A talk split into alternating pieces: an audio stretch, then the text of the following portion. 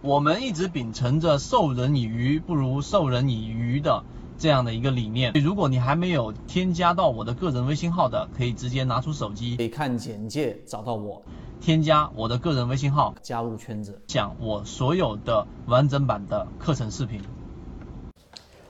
到底什么是缠论当中的背驰？能够把这个定义真正的搞明白，并且运用到实战当中，基本上可以解决大部分情况之下的低买跟高卖的这一个操作。当然，你不可能卖在最高点的。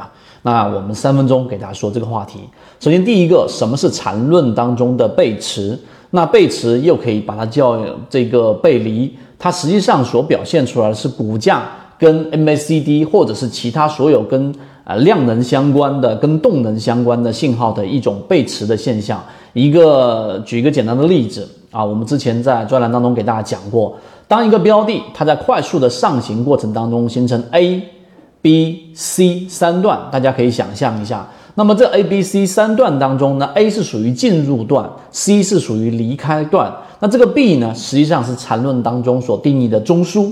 那中枢这个定义，我们在这里面不赘述了。所以你要想找到背驰的位置，就要做两个的一个比较，一个就是 C 跟 A 的一个长度的比较，另外一个就是量能的比较。长度非常好理解，就是当这个 C 段远远的低于我们所说的 A 段，那这个 A 段的长度跟 C 段长度怎么定义呢？在缠论当中已经有非常明确的定义了。无论你是线段还是笔，举个例子，你如果是用笔来做这一种评价的话。那么笔的顶分型就是一笔的结束，笔的这一个底分型就是一笔的开始，这个定义是非常非常清晰的。于是你就可以得出，当 C 小于 A 的时候，这个时候股价在不断的这种上行的动能，或者即使在股价的表现上已经表现出弱势，这个是很容易肉眼识别看到的背驰。